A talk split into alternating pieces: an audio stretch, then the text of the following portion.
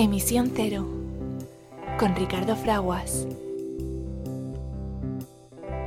Imagine there's no heaven. It's easy if you try.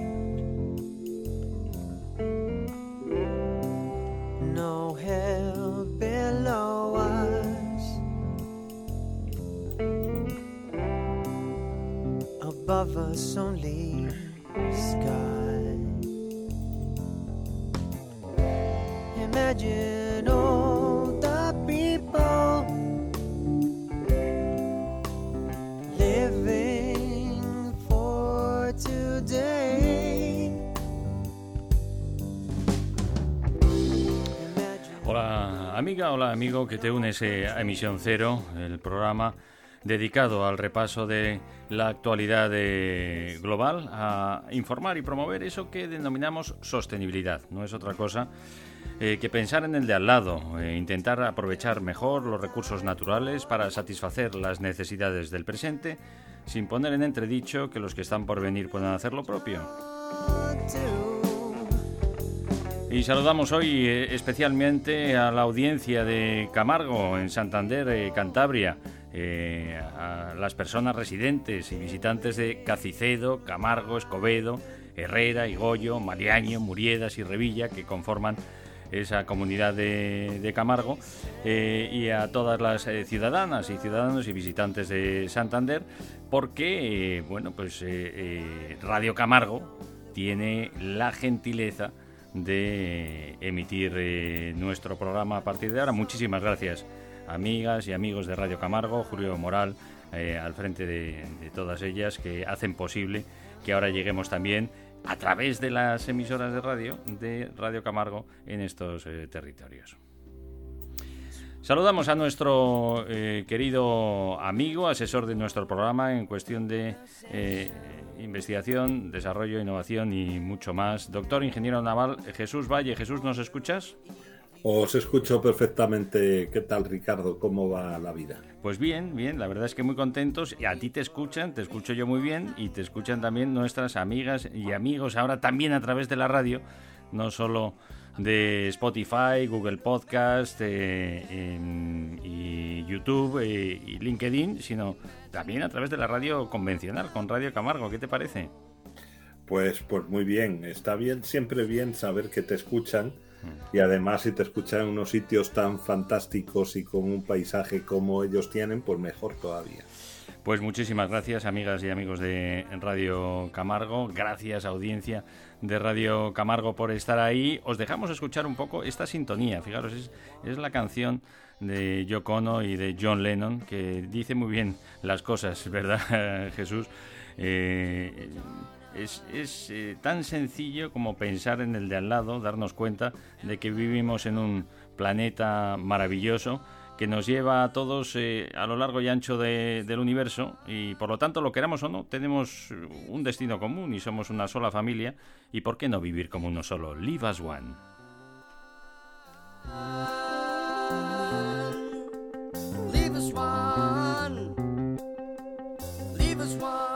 Es la preciosa versión de nuestros amigos de eh, ShowPay que hacen para nuestro programa, tu programa eh, Emisión Cero, donde vamos a comenzar repasando la actualidad en nuestro gran tesoro común, las Naciones Unidas. Eh, se avecina nueva conferencia sobre el cambio climático en la que no tenemos más remedio que, además de llegar a acuerdos, empezar a acelerar un poco la acción para preservar la vida en el planeta eh, tal y como la conocemos. Leave us one.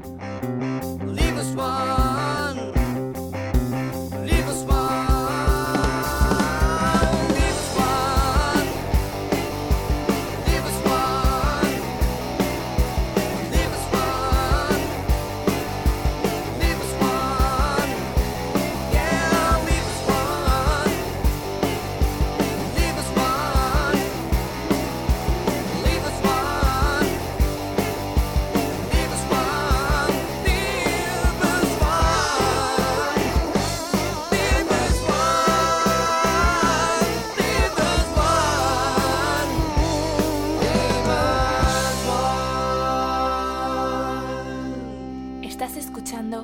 Cero, el programa que impulsa el cambio positivo, con Ricardo Fraguas.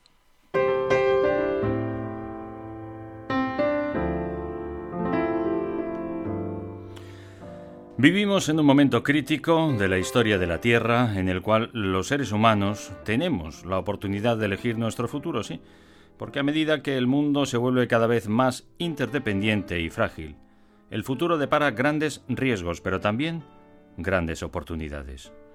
Para preservar nuestra existencia, es decisivo reconocer que en medio de la magnífica diversidad de culturas y de formas de vida, pues claro que sí, somos una sola familia humana y una sola comunidad terrestre con un destino común. Tenemos la responsabilidad que supone el privilegio de poder continuar la unión de esfuerzos y de voluntades para crear una sociedad global sostenible, fundamentándola en el respeto hacia la naturaleza, el ejercicio universal de los derechos humanos, la justicia económica y la cultura de la paz. En torno a este fin es imperativo que nosotros, los pueblos, las personas que habitamos la tierra, declaremos nuestra responsabilidad unos hacia otros, hacia la gran comunidad de la vida y hacia las generaciones venideras. Son las sabias palabras de la Carta de la Tierra de las Naciones Unidas que como siempre hacemos nuestras y vuestras aquí, en Emisión Cero.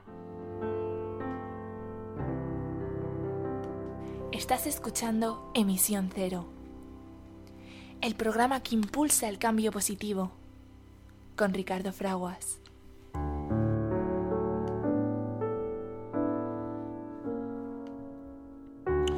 Hola amiga, hola amigo que te unes a Emisión Cero, tu programa dedicado al repaso de la actualidad eh, global. Lo hacemos a través de la acción de las Naciones Unidas, nuestro gran tesoro común, que fuimos capaces de poner en marcha esa comunión de esfuerzos y de voluntades eh, para dejar de matarnos a lo bestia, como sucedió durante eh, el siglo pasado con la Primera Guerra Mundial y la Segunda Guerra Mundial, el horrible advenimiento de las armas de destrucción masiva, las tremendas atrocidades como decimos, que vivió eh, la humanidad de, con más de 200, 200 millones de vidas eh, sacrificadas con estas dos eh, grandes guerras. Afortunadamente no hemos vuelto a llegar a estos niveles, aunque hemos estado muy cerca y ahora es un momento particularmente complicado en el que hay quien amenaza con volver a utilizar esas eh, armas de destrucción masiva. Me refiero a Putin y sus eh, secuaces.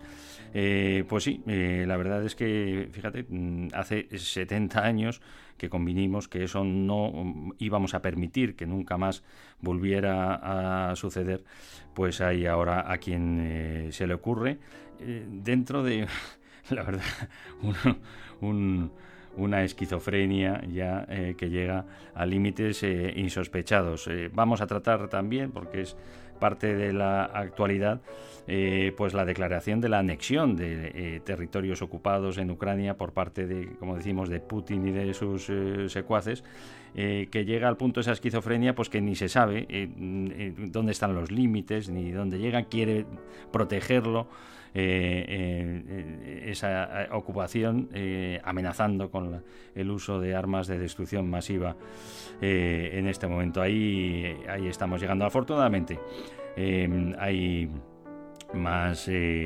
noticias y mucho más positivas que llegan de eh, la acción de todos, de la comunión de esfuerzos y de voluntades en torno a las Naciones Unidas y que vamos eh, a tratar hoy, como es mm, pues, algo tan importante como es la reducción de las emisiones contaminantes, pues para que siga la vida en el planeta y algo eh, fundamental pues es hacerlo en el transporte marítimo que al final pues seguimos utilizando para el transporte de más allá del 90% de las mercancías que movemos los, eh, los, seres humanos. Tenemos la fortuna y el privilegio pues, de poder tratar estas cuestiones y en particular las relativas al transporte marítimo con nuestro querido amigo y asesor de nuestro programa en cuestiones de investigación, desarrollo e innovación y mucho más, el doctor ingeniero naval Jesús Valle. Jesús, ¿nos escuchas? Os escucho perfectamente, Ricardo. Pues eh, nosotros también te escuchamos a ti. ¿Qué tal estás, amigo? Pues hombre, como siempre eh, comento, no me puedo quejar, ¿no? Mm. Tengo problemas del primer mundo Mm. y que cuando tiene uno problemas de este tipo, pues tampoco es para quejarse demasiado. Y la, y la verdad es que, es que tampoco tengo grandes problemas, o sea que no... Bastante bien, vamos a dejarlo en bastante bien. Bueno, pues nos alegramos mucho. ¿Cuántas veces nos olvidamos lo importante que es, eh, pues eso, lo- las cuestiones que, que son fundamentales, pero que las damos por hecho en, en tantos territorios, como bien comentabas, ¿no? El, tener eh, la vida resuelta, ¿no? El saber que eh, tenemos un techo que nos cobija, que nos podemos eh, calentar en invierno, que podemos tener alimento y agua potable, alimento saludable y agua potable. Y bueno, pues quiere decir, tiene el ejercicio del resto de los derechos humanos que pasa por pues es la atención sanitaria, el derecho a la educación, a movernos y expresarnos libremente, en fin, son cosas como dices, pues que en países libres y democráticos y del el primer mundo, como dices, más o que entre comillas más desarrollados y avanzados, pues damos eh, por hecho. Y, y tener salud y tener salud y levantarnos pues sin que nos duela nada y pasar el día sin que nos duela nada. Si te parece bien, Jesús, como nos gusta hacer al comienzo de nuestro programa y antes de repasar la actualidad de las Naciones Unidas, pues vamos a dedicar unos instantes a unir nuestro pensamiento, porque es fundamental tomar conciencia y, y aportar nuestro pensamiento positivo, acercarnos a todas estas hermanas y hermanos de nuestra familia que en este preciso instante pues sí, padecen grave eh, enfermedad, a todas aquellas que acaban de perder eh, a un ser querido y muy especialmente a todas las personas que están pensando en cómo van a sobrevivir la próxima hora, eh, porque no tienen lo mínimo indispensable. Aquellas que escapan de la pobreza ex- extrema, intentan escapar de la pobreza extrema y de la violencia extrema.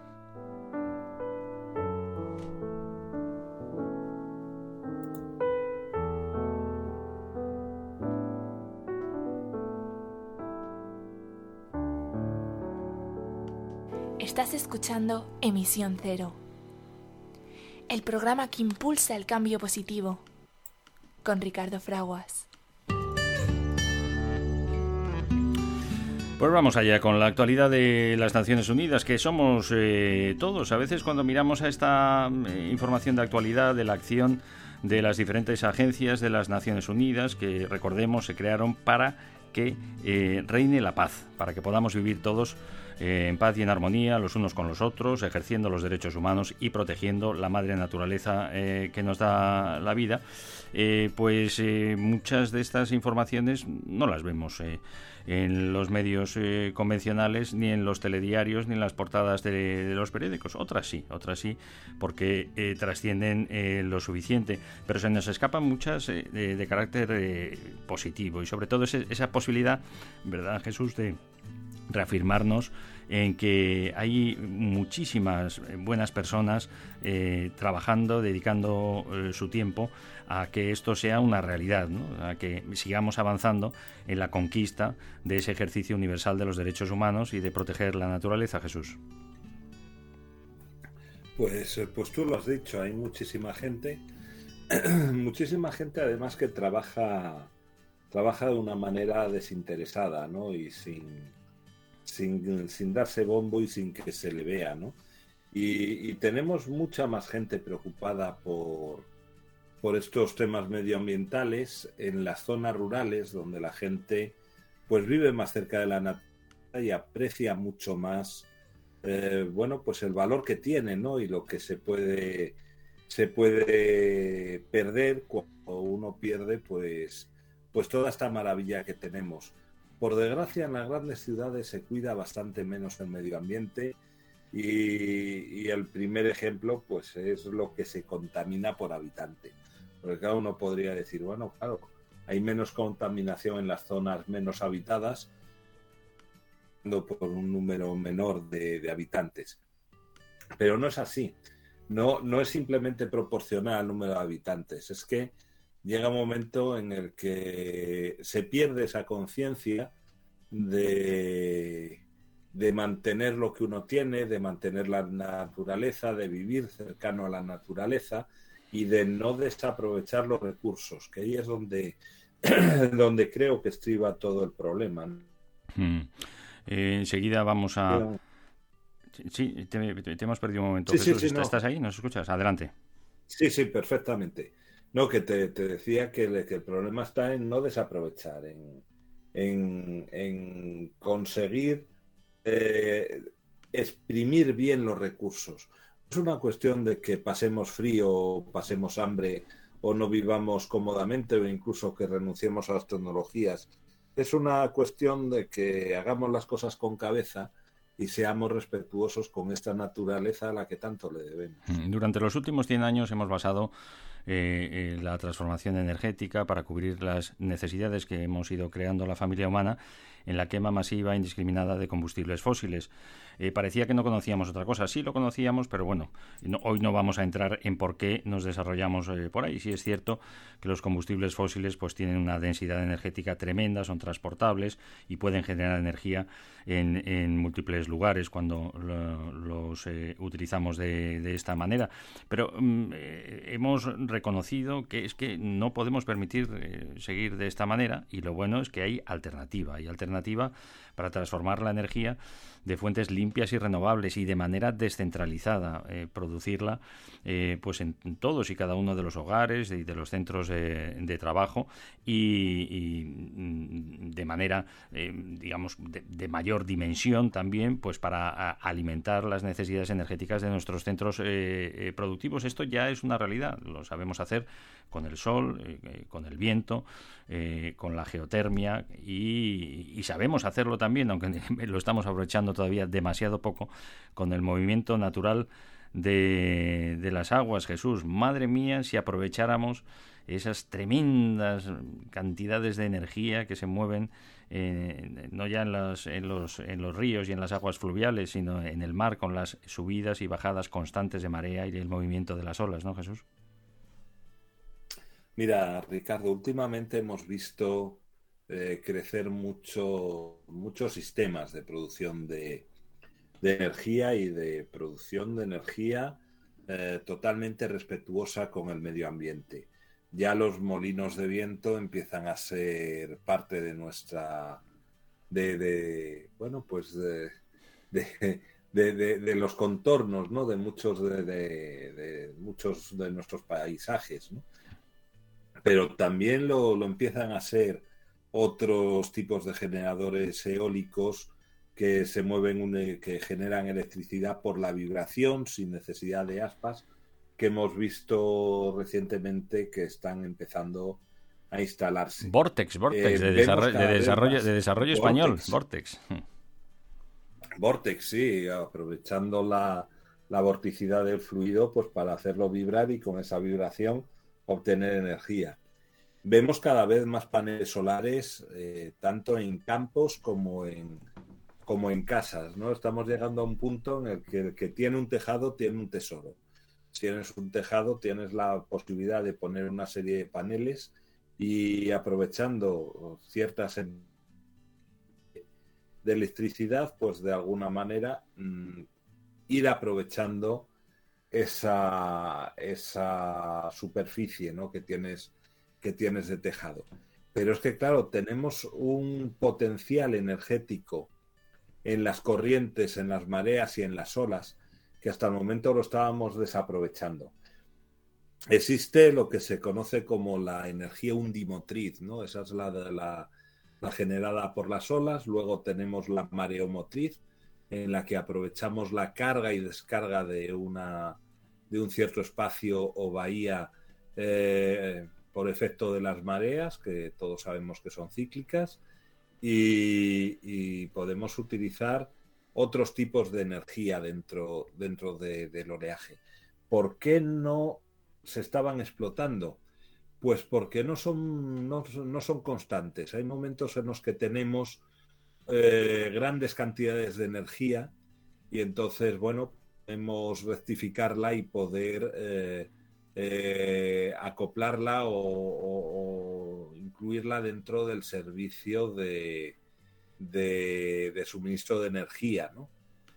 Pero la mayoría de las veces, bueno, pues tenemos algo que es cambiante, que unas veces produce mucho con una frecuencia, otras veces produce poco. Pero ahora tenemos un cambio y es la entrada, la aparición en todas estas ecuaciones eh, energéticas de un elemento que es el hidrógeno verde. Es decir, el hidrógeno producido a partir de, eh, de tecnologías que son respetuosas con el medio ambiente y no producen emisiones de gases nocivos para, para la humanidad. Y aquí sí que entra muy bien este tipo de, eh, de energías unimotrices, mareomotrices, porque aunque no, aunque no sean continuas y unas veces tenga una gran producción y otras veces tenga muy poca producción, siempre es una producción positiva. Eh, se puede utilizar para, para hacer electrólisis a partir del agua del mar y obtener hidrógeno que eh, se va almacenando y periódicamente se van vaciando los tanques de hidrógeno del, del sistema para, eh, bueno, pues para llevarlo a tierra y utilizarlo. El hidrógeno se está convirtiendo en uno de los más importantes vectores de energía que tenemos ahora mismo. Son palabras del doctor ingeniero naval eh, Jesús Valle, experto en dinámica de fluidos y también en seguridad marítima, de lo que vamos a hablar hoy en, eh, y le vamos a dedicar eh, atención especial porque eh, la semana eh, pasada pues eh, se ha celebrado el Día Mundial del Transporte Marítimo, poniendo de relieve una vez más que sí es posible la transición hacia un transporte libre de emisiones del que venía el transporte de mercancías por mar, Jesús. El, el transporte de mercancías por mar, si nos remontamos a hace dos siglos, pues era, era vela, ¿no? Y toda la gente de la, de la costa cántabra pues lo sabe muy bien. Hasta ¿no? hace dos siglos. Fíjate que, La- fíjate la- que hoy, y además nos, nos están eh, escuchando precisamente eh, a través de Radio Camargo, no solo a través de los dispositivos eh, conectados, eh, Spotify, eh, YouTube, los Google Podcast, sino a través de Radio eh, Camargo en, el lugar eh, que eh, hasta hace poco, porque la verdad es que, en fin, si miramos a, a 200 años en nuestra historia, pues no es tanto.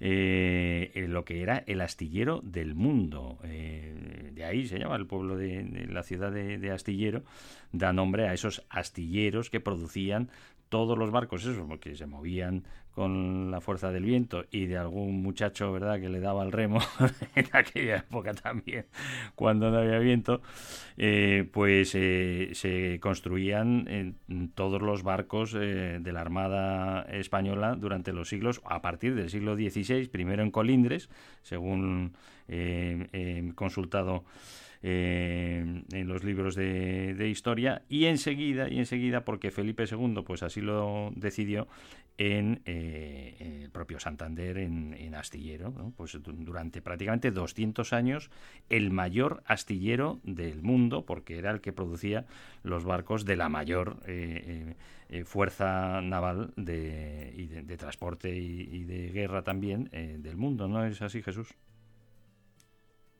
Pues así es, Astillero era uno de los de los grandes arsenales, ¿no? que tenía que tenía nuestra armada en una época en la que eh, todos los árboles se catalogaban eh, por, por precisamente por la armada que dis- disponía de un de un equipo de ingenieros que luego acabaron siendo los ingenieros de montes, ¿no?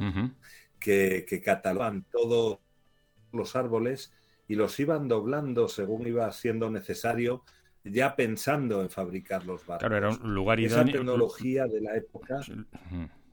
Te iba a decir que es un lugar idóneo por la por la, por la bahía, pero efectivamente también por, por las condiciones y por las materias primas de los alrededores, ¿no? Los bosques de robles eh, y de otros y de otros eh, árboles, pero especialmente el roble que tanto eh, se usaba en- entonces para estos eh, fines. Y, y las minas de, de hierro también del propio Cabárceno, ¿no? Y- y donde se hacían con, con ese hierro se hacían los cañones, ¿no, Jesús? sí, sí, sí. Ah, de la zona es que es que disponía de todo, ¿no? De, de todo lo que era necesario para la, la construcción naval de la de la época. Y bueno, todavía hoy en día en la zona de Guarnizo nos quedan muchísimas industrias navales muy potentes ¿no? y funcionando y el, y el propio astillero de Astander de la zona que de alguna manera es reminiscencia de aquel de aquel arsenal que, que, que, había en la zona pero sí se utilizaba la mejor madera que había para, para ese momento, que era para la construcción de barcos, que era el roble. Eh, luego se empezó a construir mucho en, en Haya, también en, en, otras, en otras zonas, pero, pero un barco de roble siempre fue un barco de roble, ¿no? porque tenía, tenía grandes propiedades. Eh, también es curioso que, que, en la zona cercana al arsenal, pues era fácil encontrarse un montón de, de, árboles metidos dentro del agua, que lo que estaban haciendo era curar de la misma manera o, o llenarse de agua de, de, sal de la misma manera que se llenaba la madera del barco que estaba navegando. Uh -huh. Porque si no, luego cuando había que hacer una reparación, si ponías una tabla seca o que no, no, no fuese equivalente, pues no había forma de, de, de, arreglar aquello porque la madera se retraía de manera diferente uh -huh. eh, en, en, el tablón original y en el tablón reparado, por así decirlo. La verdad es que era, era una industria, eh, era una industria muy fuerte la que había allí y una industria que, que, lo que decíamos al principio, eh, los barcos eran a vela, no, no eran contaminantes, mm. no, se, no se emitía CO2.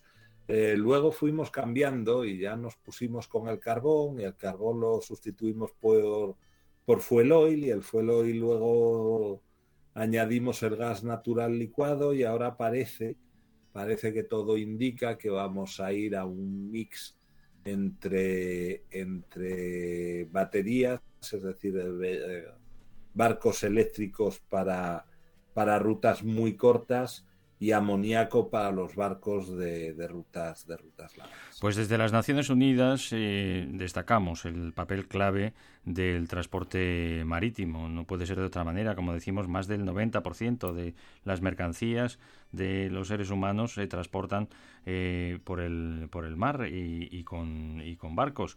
Eh, es necesario eh, acelerar su transición hacia fuentes de energía sostenible. Eh, eh, la guerra en Ucrania y la iniciativa de cereales del Mar Negro nos vuelven a recordar el eh, importantísimo y primordial papel para abastecer de alimentos eh, eh, al mundo y lo hacemos a través de del mar y con, y con, buques que son en su gran mayoría todavía contaminantes. Como recordamos, esto nos lo dice Antonio Guterres, secretario general de las Naciones Unidas, apelando a esa descarbonización del sector marítimo. Veníamos de un transporte absolutamente libre de emisiones contaminantes que no dañaba para nada la naturaleza y cuando se hacía en muchísimo menor eh, volumen. Ahora mismo eh, es una mm, bueno pues eh, una forma de movernos que sigue siendo contaminante. Si lo miramos por gramo por kilo transportado, pues las emisiones son absolutamente ridículas. Pero es que no podemos permitirnos seguir emitiendo eh, CO2 al ritmo que lo estamos haciendo por la quema de los combustibles fósiles, ni más eh, partículas co eh, contaminantes que deterioran la calidad del aire, porque sabemos que cuando hay un buque quemando combustible como como lo hacen los coches, pues en este caso, claro, ya tendríamos que sumar millones de vehículos con el motor encendido, emitiendo esas partículas contaminantes cuando están eh, eh, cerca de las ciudades, pues eso hace daño a los eh, seres humanos y también eh, a la naturaleza y se lleva muchas vidas por delante como siempre, la buena noticia es que podemos cambiarlo. Eh, nos hablabas, eh, bueno, muy, muy, muy, por, muy por encima eh, de la eh, evolución de ese transporte marítimo que primero se centró en el carbón. Cuando se movían con eh, motores de, vapor, eh, pero enseguida eh, pasamos eh, a, quemar el, petróleo para poder producir, curiosamente, electricidad. Lo repetimos porque siempre eh, pues nos sorprendemos eh, cuando decimos estas cuestiones y es que los grandes buques pues eh, tienen motores eléctricos y que, mueven esas grandes hélices por su por su par. ¿Cuándo, ¿Cuándo empezamos a utilizar esos motores eléctricos que nos pueden eh, permitir eh, que volvamos a esas, ese transporte absolutamente libre de emisiones si conseguimos que la electricidad que necesitan esos motores para mover las hélices pues provenga de fuentes renovables? ¿Cuándo empezamos con los motores eléctricos? ¿También hace 100 años, Jesús? No, no, no. Los motores eléctricos son de los años 90. Es cuando se empezó a hacer, se empezaron a hacer los sistemas eh, diésel eléctricos híbridos y te diría que ya en, en el siglo XXI con la aparición de los acipods y los, los diferentes tipos de, de pods, de, de- de hélices acimutales Mm. que engloban en un mismo sistema el, el timón o, o la dirección más la propulsión eh, con las hélices, pues ahí fue, fue el gran auge, ¿no? Eh, y, y realmente eh, lo que se hizo fue cambiar además el concepto de gran motor lento de fuel oil, Mm. eh, ¿no? Que, que vamos a ver, tiene, tiene sus ventajas y tiene sus inconvenientes. Nada, nada es del todo malo ni nada es, es del todo bueno, ¿no? Los motores de dos tiempos lentos de fuel oil tenían, eco- eh, vamos a ver, utilizaban el fuel oil que es, eh, es casi como el alquitrán, es un, el último, el, el- el último, sí, el último producto que ya no quiere nadie, ¿no? Mm. en, en el refinado del, del- del petróleo y en esos grandes motores se conseguía eh, unos rendimientos energéticos realmente, eh, realmente grandes para, para el consumo de, ese, de ese producto. ¿Cuál es el inconveniente? Pues que aunque estás utilizando un, un producto ya que no quiere nadie y le estás sacando un buen rendimiento, pues los humos generados no eran precisamente, precisamente beneficiosos para la salud. ¿no? Mm.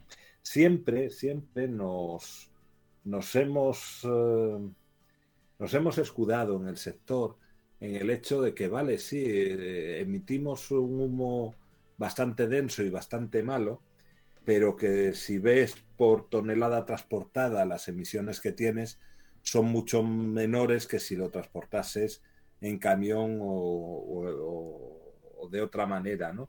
Y eso que sí es cierto, realmente eh, no deja de ser una excusa. Porque el problema, el problema que tiene la contaminación es que no es, no es solo mala per se, es por la concentración que consigas tener. Es decir, si nosotros todo el CO2 que tenemos en la Tierra lo tuviésemos perfectamente distribuido a lo largo de la, de la esfera terrestre, pues no te voy a decir que fuese beneficioso, pero no sería tan pernicioso.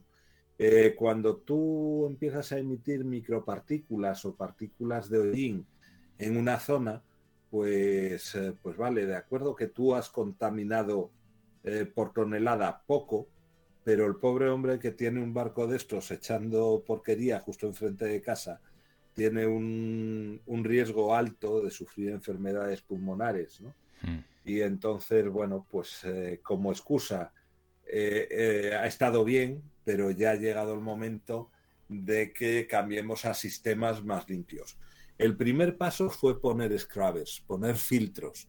Es decir, decir esto no lo emitimos a la, a la atmósfera, lo, lo almacenamos en filtros y luego tratamos esos filtros. Un poco pare- parecido, tampoco- a, parecido a lo que hacíamos con los eh, coches eh, eh, de gasoil, los, los vehículos diésel también, eh, con los eh, filtros para las micropartículas, ¿no? Que se pudieran de alguna manera filtrar y acumular, aunque luego em, bueno, hemos descubierto que al pegar un acelerón mm, lo echábamos todo para afuera eh, en medio de la carretera o en medio de la ciudad donde estuviéramos, porque al final se autolimpiaban echándolo fuera de una vez por todas. ¿Con los scrubbers es, es- es algo parecido y también luego acabábamos Bueno. tirándolo todo a la vez? ¿o? el, vemos que es una tecnología bastante, bastante más avanzada, ¿no? Es un Mm. paso más allá, entre otras cosas porque en la mayoría de los barcos, pues, pues la gente que está que está al cargo de estos sistemas, pues es gente muy bien preparada, ¿no? Mm. Y digo la mayoría porque siempre hay alguna excepción, ¿no? Y siempre hay algún barco que, que no, que no cumple del todo la normativa. Pero sí es cierto que si instalabas un buen Scrabber, eh, cambiabas los filtros y seguías los, los procedimientos, bueno, pues reducías bastante las, las, las emisiones. Pero era una reducción, no una supresión. De, de, No, mi- entonces- de micropartículas, nunca de CO2, porque el CO2 seguía saliendo. No, no, no, de micropartículas, no, no cogías el CO2, ¿no? Entonces, bueno, luego pues eh, se fue a, a combustibles, digamos, más nobles, como el gas natural, que al hacer una combustión eh, es un gas, ¿no? Y además haces una combustión muy perfecta de él. Y bueno, pues las emisiones son mucho más reducidas. Pero eh, el gas natural también tiene, tiene, el gas natural licuado tiene dos problemas. Uno de ellos es que eh, no está libre de contaminación su generación, es decir, puede ocurrir que tú no contamines aquí, pero sí estás contaminando en origen. Y luego, pues, eh, pues eh, lo estamos viendo ahora mismo, ¿no? Nosotros no lo tenemos. ¿eh? Y cuando digo nosotros, me refiero no solamente a España, sino al entorno de España. Tenemos muy poco gas y, y estamos comprando el gas no precisamente a nuestros mejores amigos, ¿no? Mm. Y, ese, ese siempre es un problema. Tener una dependencia comercial y estratégica eh, tan importante eh, que, te, que te afecta directamente a las condiciones geopolíticas de tu país, pues no es precisamente lo que, lo que los países quieren.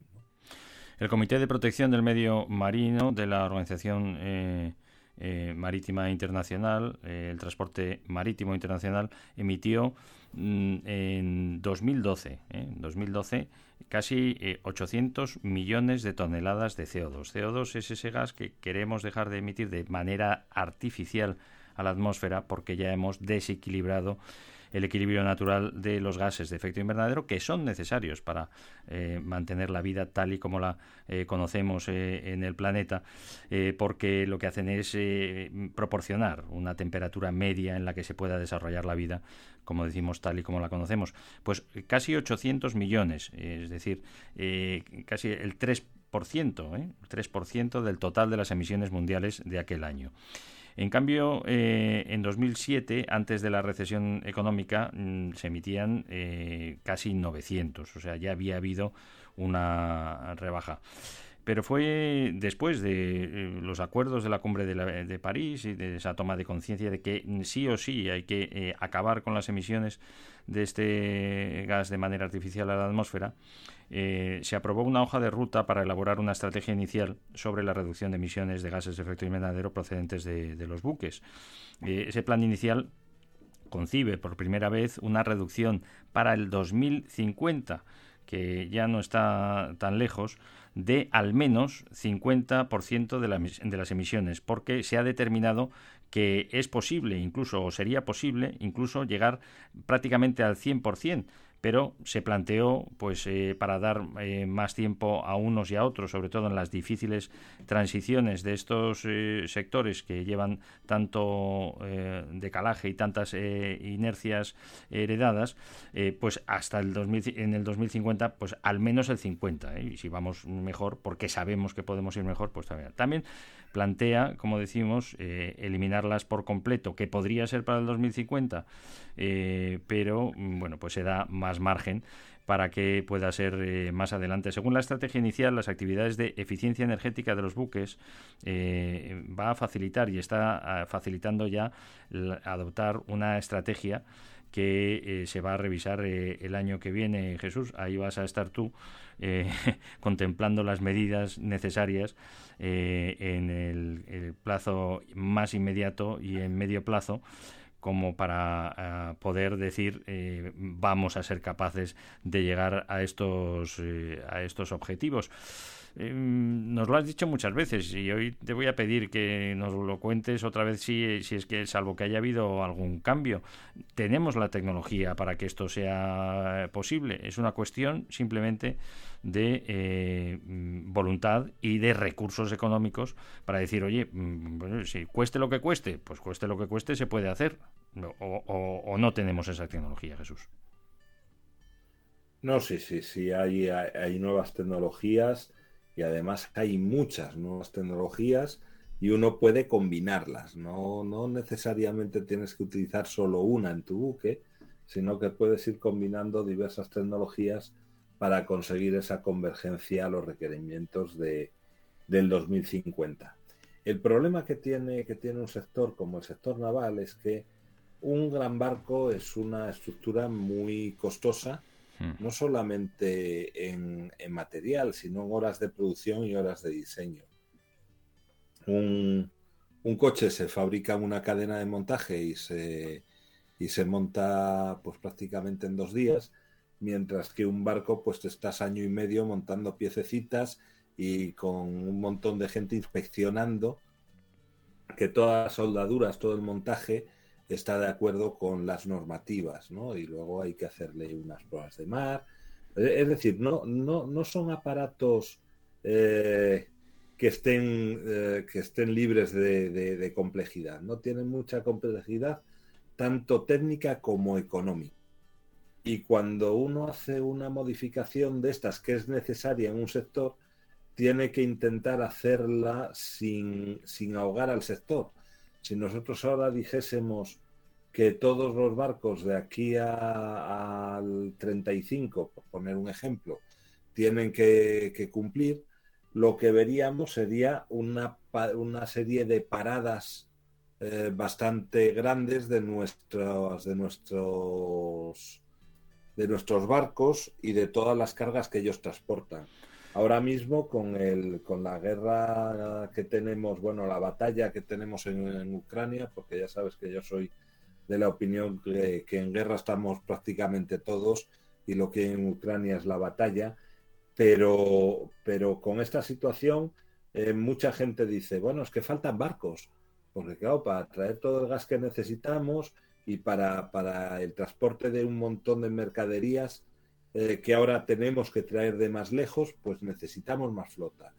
El problema no es solo que necesitemos más flota y podamos tener la capacidad de, de, construir una flota más, más limpia y más verde, es que, eh, es que al, al día de incluyendo la iniciativa privada y la iniciativa privada lo que busca es tener un retorno económico, es decir, busca ganar un dinero. Y si no consigues tener unas ayudas que sean lo suficientemente atractivas, pues no le vas a pedir a la gente eh, que, que, arranque, ¿no? Eh, uno dice, faltan barcos. Eh, tú imagínate que tuvieses que invertir ahora en un buque gasero que en el mejor de los casos estará flotado dentro de dos años. A mí, eh, a mí, a mí, claro, a mí, claro, a, mí tiene... no me, a mí, no me, vas a ver en esa, pero bueno, voy a hacer un, un esfuerzo por, bueno, por ponerme en el lugar. Es que tú tuvieses que poner 10 euritos para hacer el barco, ¿vale? Entonces, lo primero que dirías es, bueno, pero cuando esté acabado el barco, ¿vamos a seguir teniendo el problema con Putin o no vamos a tener? Y el problema de los mercados es que esas bolas de cristal eh, no las tenemos, ¿no? El saber. Y entonces hay gente muy estudiada y muy lista que, que hace sus, sus cábalas. Y como en esas cábalas se equivoquen, nos arrastran a todos económicamente, ¿no? Entonces, lo que quiero decir es que cuando entras ya en, en, en elementos de economías eh, muy fuertes, eh, no es muy fácil pensar desde el punto de vista del individuo, mm. porque hay que buscar, hay que pensar desde el punto de vista de los grandes capitales y de los estados. Y, estaremos muy de acuerdo que los capitales, los grandes capitales, hasta el momento no nos han demostrado ser muy los problemas que sí, que sí, la realidad es que poquito, poquito, poquito. Bueno, te hemos perdido un momento, pero creo que estabas diciendo que los grandes capitales tradicionalmente no muestran demasiada compasión ni humanidad en términos eh, generales también. Em, eh, hablabas, claro, has puesto el ejemplo de los gaseros, ya te digo, ahí no me vas a tener, no solo por falta de recursos para invertir en nada, sino porque eh, ya sabes cuál es mi postura y es que no necesitamos el gas, o sea, hemos generado la necesidad de, del gas eh, de manera artificial para precisamente para el, enriquecimiento de unos pocos fundamentado en el dinero de todos. Esa es mi visión y además pues lo bueno es que tenemos alternativas. Pues Así que yo no haría ni un gasero más porque eh, ahora mismo, antes de, darle ni un solo duro eh, a hacer un barco para eh, mm, llevar eh, combustible fósil para quemarlo, que no podemos permitirnos quemarlo, que es que a ver si se nos mete en la cabeza que no podemos extraer ni una sola gota más de combustible fósil, porque si lo extraemos es para quemarlo y no podemos permitir quemárnoslo, con lo cual, pues es así. Entonces, ese dinero directamente a aprovechar el movimiento de las aguas eh, y esa energía natural que tienen los océanos y los, y los ríos y el viento y, los, y, el sol y la radiación solar y la geotermia. Si es que queda mucho por hacer y sobre todo lo hemos hecho durante mucho tiempo. Toda la, la industria de la energía fundamentada en la quema de los combustibles fósiles ha estado fundamentada en que se haga dinero, pero a costa de las tremendas inversiones de dinero público, porque no era rentable tampoco. Tú lo has dicho, el capital va donde va a ganar más dinero. Bueno, ¿a dónde me dan más ayudas? Pues venga, venga, pues vamos al mundo del petróleo. Y así ha sido y así se mantiene, Jesús. Pues es que, es que has contestado perfectamente a la pregunta o a la, o a la cuestión que yo planteaba. ¿no? Hmm. Y es, eh, mucha gente dice, es que necesitamos muchos gaseros porque ahora tenemos un problema y nos podemos convertir en el gran suministrador de gas de Europa. No queremos. Sí, pero es que a lo mejor el día que tengas que, que, tengas el gasero, hmm. resulta que Europa te ha dicho, como tú ya te has, te has posicionado claramente, ¿no? Eh, está, están todos al, al, lado de Ricardo, ¿no? Es decir, oiga, que no, que mire, que, que, a mí Putin en el fondo me ha hecho un favor porque me ha hecho ver que tenía eh, dependencia de un producto que no quería del que no quería tener dependencia y he decidido que en vez de invertir en, en, este tipo de gaseros, pues lo que voy a invertir es en, en, una flota que me transporte desde las zonas de producción en el mar el hidrógeno verde que voy a necesitar para generar a partir de ahí la, la electricidad y a lo mejor me monto esas, yo, yo creo que mal llamadas electrolineras, hmm. porque es el lineras de alguna manera tiene reminiscencias de, gasolinera, ¿no? de la gasolina. Yo diría que, que, lugares de recarga de electricidad, probablemente esa electricidad me venga muy bien producirla de manera controlada con todo tipo de, de seguridad a partir de hidrógeno verde que me, que, que me suministran, que es producido en sistemas de, de, generación eh, en el mar. ¿no? Y, digo que tienen que ser sistemas muy protegidos, que, el hidrógeno es altamente combustible y que cuando está a presión eh, puede, puede eh, ser explosivo y resulta que tú te pones a hacer una modificación en un sistema de, hidrógeno y sale volando la barriada. ¿no? Yo ya sabes Hay que, tener mucho cuidado. Claro, por esas cuestiones y por otras también, y es la de reproducir los modelos establecidos de la dependencia de los grandes suministradores. Eh, cuando la energía limpia y renovable se puede producir de manera descentralizada con la participación ciudadana para el autoconsumo, no solo para el autoconsumo, sino también para abastecer eh, a, la red eh, común y claro, necesitamos además que haya fuelles, que haya manera de almacenar la energía renovable cuando se está produciendo para utilizarla cuando se deja de producir por, por, falta de viento, por falta de radiación solar, por ejemplo, aunque lo solucionaríamos con el movimiento de las aguas permanente absolutamente eh, de alguna manera también, pero eh, pues eh, claro, volver otra vez, que porque se, se habla recurrentemente del hidrógeno, que es efectivamente cuando lo utilizamos para producir electricidad, no contaminamos y podemos también producirlo, que se necesita mucha energía para producirlo, podemos producirlo de fuentes limpias y renovables, pero además de ser tan peligroso y explosivo, no podemos eh, fabricar eh, hidrógeno de manera tan sencilla todos los ciudadanos y en todos los lugares. Volvemos otra vez al modelo de depender que haya alguien que lo produzca, que nos lo venda al precio que toque en el momento que toque y por las cuestiones que toque y a depender absolutamente de ello cuando tenemos en nuestra mano esa independencia. Como dices bien, pues hombre, es como una mm, eh, alternativa parcial para algunas cuestiones pues tan importantes como es la descarbonización del transporte marítimo, porque los buques pueden albergar esa pila de combustible eh, de hidrógeno para generar la electricidad que necesitan para mover sus hélices, los motores eléctricos, pues hombre, pues puede ser aplicable para algunas cuestiones. Ahora, depender todos de que todos dependamos ahora del hidrógeno para calentarnos, para enfriarnos, para transportarnos en nuestros vehículos eh, eh, públicos de transporte colectivo y en los privados y particulares, pues en mi punto de vista sería una absoluta barbaridad y sobre todo una agonía otra vez volver a depender de todo ello con todo lo que conlleva también, de las propias eh, tensiones eh, geopolíticas por todo ello, de quién tiene las tecnologías o las propiedades de poder hacer el suministro de ese, de ese hidrógeno. Sin embargo, lo del electrón, pues además de ser limpio, pues lo, ya tenemos acceso eh, en todos los, lugares. Necesitamos, eso sí, lo dice eh, el secretario general de las Naciones Unidas, ir mucho más allá en los marcos regulatorios. Primero, para retirar definitivamente las subvenciones de dinero público a, a la industria del, del, petróleo para dedicarla a la generación limpia y descentralizada de energía.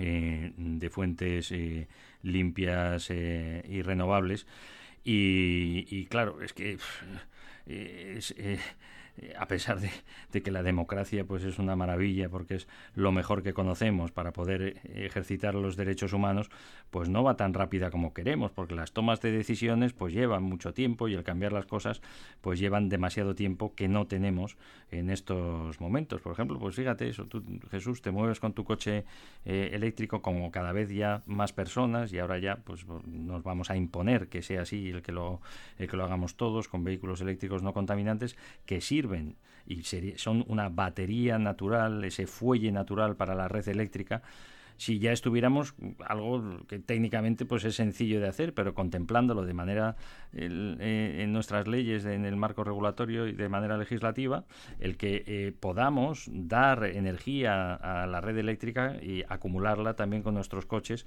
de manera sencilla cuando los enchufamos en casa. Pues eso no lo llevamos hablando de ello casi 20 años, no, no lo estamos haciendo, Jesús. No lo estamos haciendo. Sabes que yo además en lo del hidrógeno discrepo un poco contigo, porque creo que el, que el, pro- que- que- Está que bien, el problema, el problema de, de la electricidad es, al- es el almacenaje. Y almacenar electricidad a base de baterías para todos. O sea, el, pro- el problema no es, no es producirlo y consumirlo inmediatamente, sino es almacenarlo. Y un gran vector de energía, un buen sistema de almacenaje es precisamente el, de- el del hidrógeno, eh, que, que resulta barato y... y, Pero como batería, como batería, como, como forma de, de acumulación y luego volver a, Claro, claro, volver, a, volver, a, volver a dotar a la red de esa, de esa, de esa electricidad. Pero no para que yo vaya con, vayamos con nuestro autobús o vayamos con nuestro coche a cargar hidrógeno para poder seguir No. adelante. No, y, a- y además si lo cargas para convertirlo en una pila de combustible en electricidad, no para quemarlo en un motor de combustión, como se está ahora, ahora proponiendo mucho, por, bueno, pues, pues las explosiones del, del hidrógeno, tengamos cuidado con ellas, que, que no son no son tan simples como puede parecer. Bueno, te- estamos en, eh, ya en, Capilla a punto de eh, comenzar una nueva cumbre del clima para acelerar todo lo que ya se está haciendo para esta descarbonización, este resurgimiento de las energías renovables. Decimos resurgimiento porque no es una cosa nueva. eh, y que ha estado aletargada durante 100 años, pero mm, pues ahora mm, queremos que esa sea pues nuestra fuente fundamental de, de energía siempre limpia y renovable y aprovechando eh, pues las fuerzas de, de, la naturaleza, mientras los representantes de los gobiernos reunidos en la capital de la República Democrática del Congo comienzan a ultimar eh, la agenda para esta eh, conferencia del clima que se va a celebrar en Egipto el mes que viene. El secretario general de las Naciones Unidas eh, ha vuelto a decir que eh, es tan inmenso ya eh, los impactos climáticos de la manera en la que hemos transformado la energía en estos últimos años y en el presente, que mm, llegamos tarde, con lo cual no tenemos más remedio que ir más rápido. Y nosotros estamos llegando al final de nuestro programa. Jesús, ¿tienes fe en que podamos ir más rápido? Eh, hombre, hombre, eh, si no tuviese fe no seguía tirando un poco del carro. eh, hoy nos has dicho que tenemos la tecnología, que tenemos la voluntad, que tenemos los recursos y creo que también nos has dicho que ya lo estamos haciendo y bastante bien con lo complicado que es en el sector marítimo, Jesús. Hombre, lo intentamos, al menos hay una buena concienciación.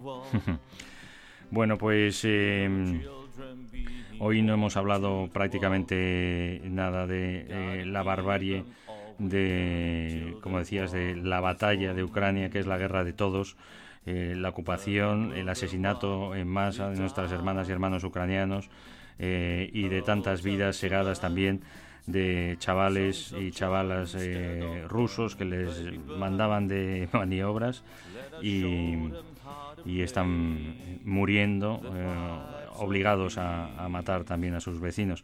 Eh, bueno, pues nos tenemos que ir de nuevo con el deseo de, de paz, con esta eh, canción de las pipas de la paz. Jesús, que tengas una buena semana. Muchas gracias igualmente y que haya paz. Amiga y amigo que nos has acompañado, que lleves una vida saludable y sostenible. Hasta pronto. Songs of joy instead of burn, baby, burn.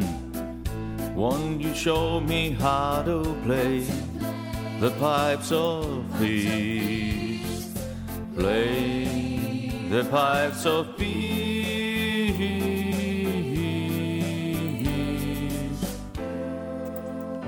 Emisión Cero con Ricardo Fraguas. What do you say? Will the human race be run in a day? Or will someone save this planet we're playing on? Is it the only one? What we're gonna do? Hold them to see that the people here are like you and me.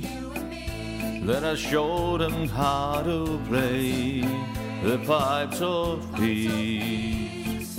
Play the pipes of peace.